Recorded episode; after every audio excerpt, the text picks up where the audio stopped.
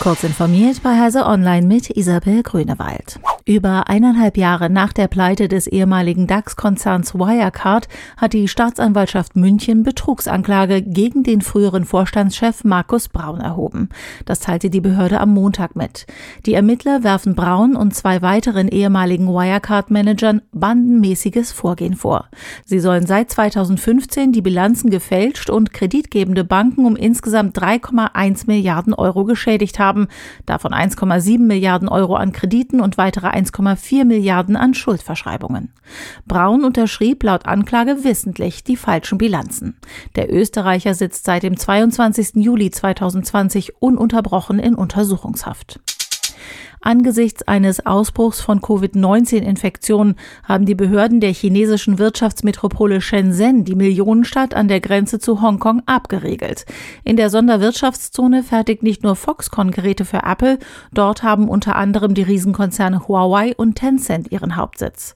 Außerdem ist der Hafen der Stadt einer der größten in China. Der Lockdown gilt aktuell bis zum 20. März. In China wird rigide eine Null-Covid-Strategie verfolgt, bei der die kleinsten Ausbrüche mit umfassenden Maßnahmen im Keim erstickt werden sollen. Welche Folgen der Lockdown für die sowieso bereits unter Druck stehenden weltweiten Lieferketten haben wird, ist noch nicht abzusehen.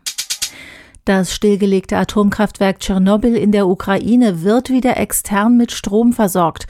Ein Reparaturteam des Netzbetreibers Ukrenergo habe die Hochspannungsleitung wieder instand gesetzt, teilte die internationale Atombehörde IAEA e mit. Diese wiederum habe die Nachricht vom ukrainischen Betreiber Energoatom erhalten.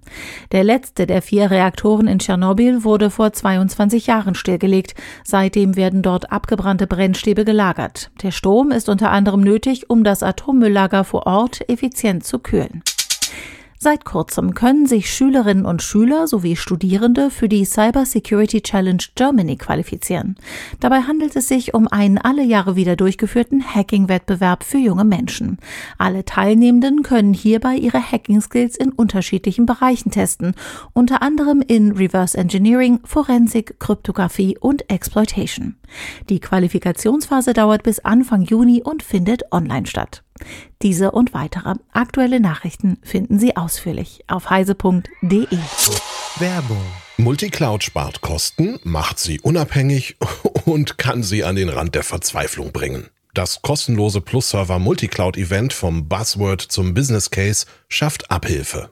In drei Webinaren erfahren Sie alles zu Strategien und Umsetzung komplexer Multicloud-Projekte bis hin zu konkreten Tipps, wie Sie Ihre Infrastruktur effizient und compliance-konform gestalten. Los geht es am 24. März. Mehr Informationen unter plusserver.com/events.